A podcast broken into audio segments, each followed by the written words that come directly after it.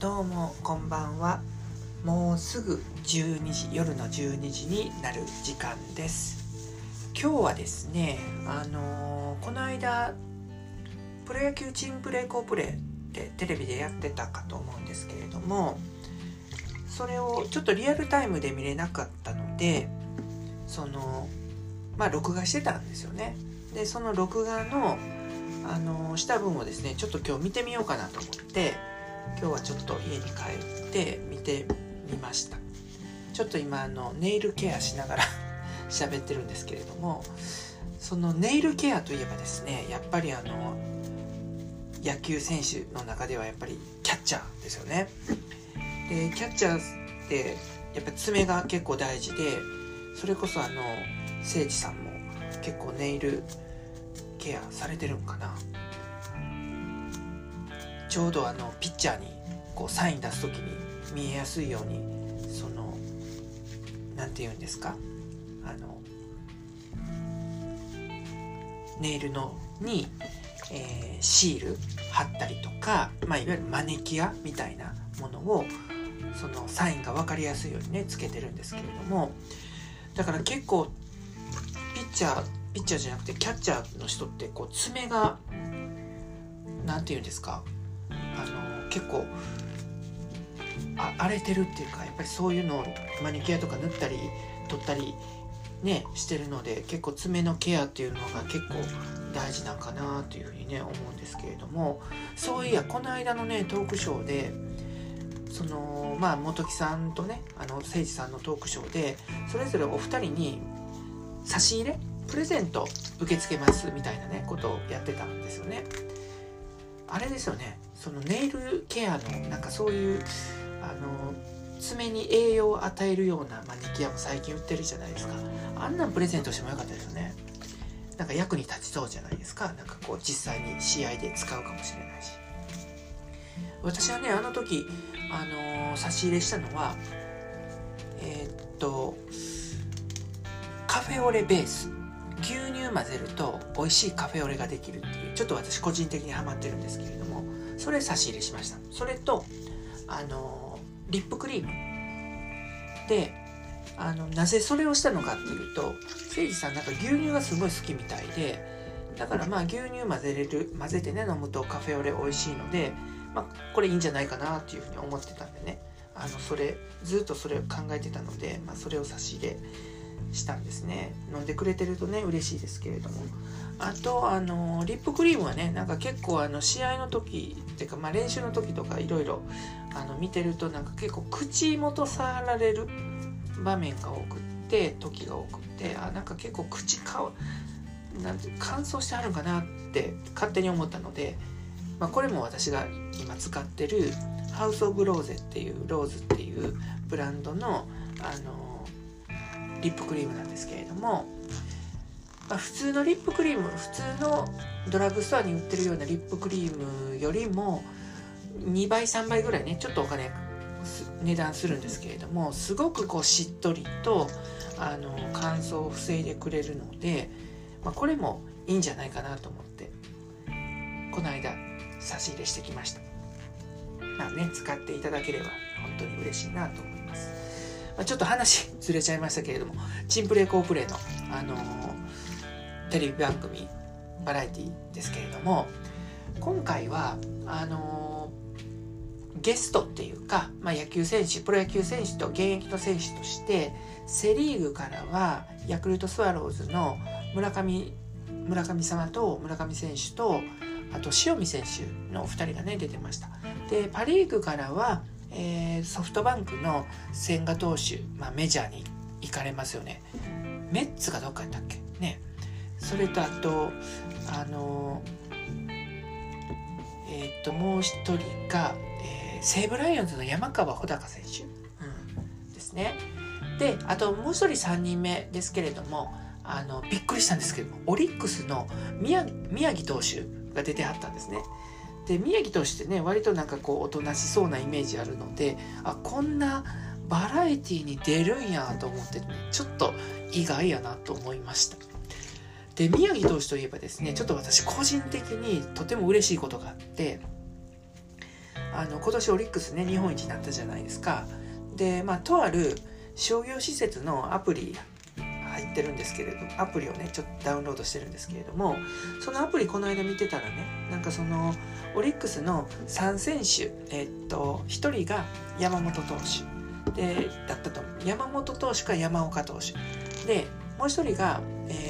と吉田選手吉田正尚選手。あのメジャーにね吉田選手も行かれますけれどもそれと3人目が宮城投手。この3人の直筆サイン入りボールっていうものをあの応募者の中からね抽選で3名の方にみたいになって私宮城投手のやつを応募したんですよ。そしたら当たったんです。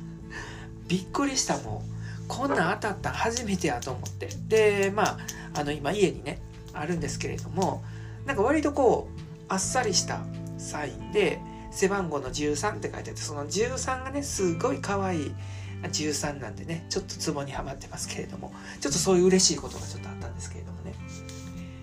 あの優勝パレードもねちょっと見に行ってきましたよ。オリックスの御堂筋パレードの時にねやりましたけど。すんごい人でした。でもまあなんとか見えたって感じ。でまあまあその話は置いといて。でそのチンプレコープレーですけれどもでまあね、プロ野球チームプレコープレーといえば、やっぱりあの、中居くんですよね。で、中居くちょっと今ね、体調が悪いので、その番組には出られてなかったんですけれども、まあ、ビデオ出出演みたいな、あの感じで出てはったんですけれど、すごい痩せてはりますよね。なんかやっぱり本当体調が悪そうなというか、なんかこうダイエットして痩せて引き締まってるっていうよりも、やっぱりこう、ちょっとこう病気で、あの食欲がなくって痩せちゃったのかなみたいな、まあ、そんな感じでした、まあ、早くね良くなってあの戻ってきてほしいですけれども、まあ、でも今まですごいたくさん働き働いてらっしゃったと思うのでねちょっとまあいい機会にゆっくり体調万全になって戻ってきてもらえればなというふうにね思います。でそのプロ野球チームプレーコープレーってねあのー、番組でも言ってましたけれども今年40周年目なんですね。もう40年近くやってるそうです。あだから結構歴史はまあもちろん昭和昭和平成令和かな？あのずっと続けてきたので、まあ、やっぱり歴史は長いんだなっていうふうにね思ったわけですけれども40年ってね結構な時間実感っていうかね時代をこう経てますよね。でやっぱりこう昔のそのチンプレーコープレイの映像もちょっと出たりするんですけれどもなんか昔って乱闘ばっかりですよね。なんか殴ったり蹴ったり叩いたりみたいな。さすがにね今あんなことやってるとちょっと問題になるのでねさすがに今はないですけれどもなんかこう昔は本当にあのどんちゃん騒ぎっていうかね乱闘騒ぎみたいなことがよくチンプレーコープレーなんかでね出てて。なるほどなと思いながら見てましたけれども。今年はそうですねあの見てて思ったのはあ一つ見てて思ったのはあの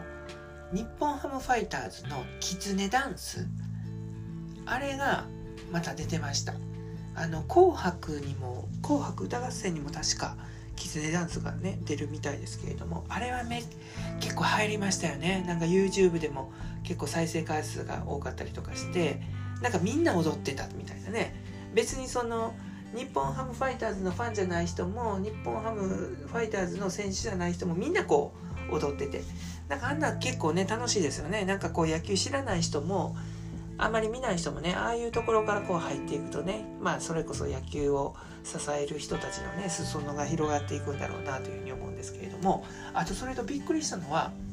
今年ねやっぱりファイターズって言えば新庄監督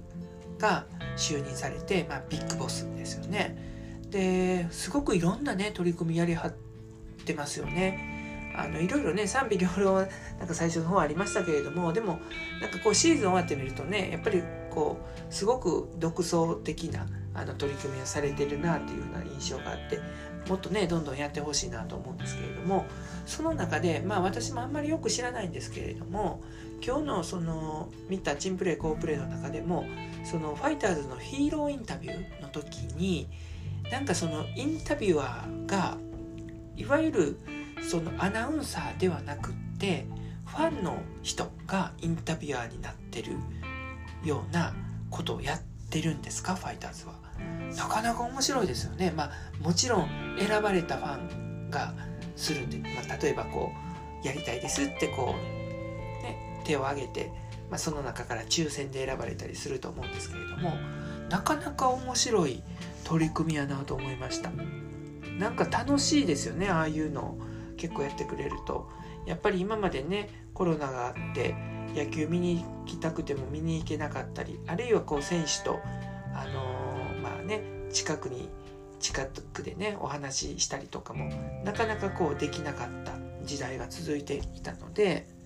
やっぱりそういう取り組みをこう積極的にやってもらうとね本当に嬉しいなというふうにね思います。それとあとそうそうそうそう見てて思ったのはあのあ昔のはねちょっとあんまよくわからないんですけれども、まあ、最近のねあの今年のシーズンの懐かしい映像なんか、まあ、例えばあの村上くんが56号でしたっけ打ったね試合とかもなんか本当に長くこう打てなかった打席がねあったわけですけれども本当に最後の最後で日本新記録みたいなねなんかさすがに持ってるなっていうふうにね思いましたよね。あとそうですねああとやっぱジャイアンツとしてのあのチンプレーで出てたのがあれが確か原監督が通算1200勝1200勝のまあ勝てば1200勝の試合の時に最後の最後もうこれで抑えたら勝ち1200勝万歳っていう時にちょうどその時えー、っと外野を守ってたあの増田大輝選手が、まあ、その外野フライを落としてしまってそれでちょっとあのえってなったっていうね。なんかその場面があのまあ増田選手にしてはですねもうそんなもうあの場面は見たくないと思うんですけれどもやっぱりあの試合見ててやっぱりびっくりしましたもん。受けるものやと思ってたらあれ多分ね外の球場だったので、まあ、風とかそのライトの関係とかでちょっとなんかこう見えにくかったらこうずれたりしたんですよね。ほんの少しのずれでキャッチしたと思ったのがなんかポロッと落ちたみたいなねところがあってああアウトじゃないんやもう。これで試合終わりじゃないんやみたいな。なんかちょっとそういうえー、みたいなところありましたけれども、まあ、それも出てました。ちょうどその試合の時のあのー、まあ抑えのピッチャーがねあの新しい、えー、外国人助っ人のクロール選手だったのかな？だったんですね。でキャッチャーはねその時あの誠司さんだったんですけれどもあので、まあ、結局ねあの、まあ、試合自体はねちょっとそういう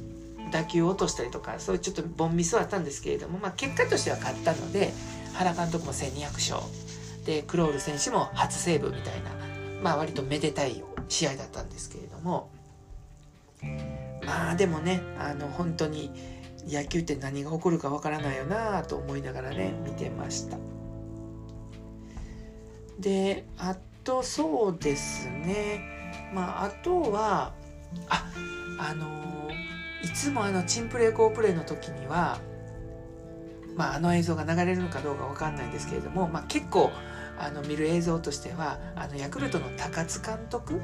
がなんかちょっともじゃもじゃのカツラかぶってクリスタルキングの「大都会」っていう歌でしたっけ？あれを歌ってる映像がねまたあの今回も流れてました。でもあのまああの映像を見るために私不思議だなと思うのはなぜあの歌を歌うようになったんですかね？高塚監督。どういういきさつであの歌を歌うようになったのか。あのちょっと知ってる人がいれば なんかちょっと教えてほしいなっていうことを思ったりするわけですけれどもなんか昔でもそういえば昔って野球選手がオフシーズンの時にあのテレビに出てまあ、例えばモノマネとかなんか歌合戦とかなんかそういう番組バラエティ番組が昔は結構あったよなーってそういえば思い出すんですけれどももう最近ほとんどないですけれどもねほんとチンプレーコープレーぐらいですよね。だからまあその昔そういったいろんなプロ野球選手が出てたバラエティ番組のあった時代にひょっとしたらなんかモノマネで歌ったのがなんか面白かって今も語り継がれてるみたいなことなんですかね。ちょっと私あんまりこう記憶にないというか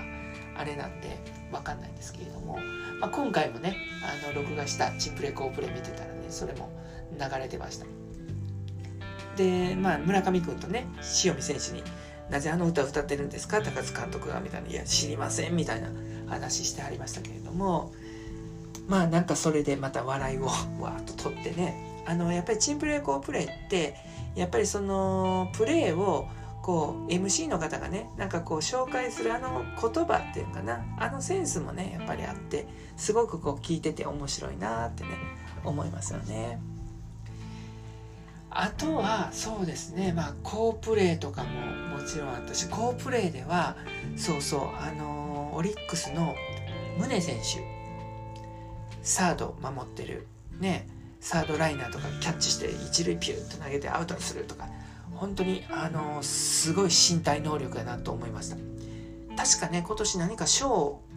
もらってはったと思うんですよね。なんか MVP 的ななんかもらってらっしゃったと思うんですけれども。また来年来年っていうかね来シーズンも期待ですよね。あとはですねまあ大体あのー、まあ最初の方だけしか見てないのであの、まあそんな感じ印象に残ったところはそれぐらいですけれどもまた明日以降ねちょっと残りの3分の2ぐらいですかねあの見ながら楽しく見させていただき見ていきたいなというふうにね思います。はい。そうしましたらとりあえず今日はこんな感じでまたあの明日ポッドキャスト配信したいと思います。はい。それではどうもおやすみなさい。バイバーイ。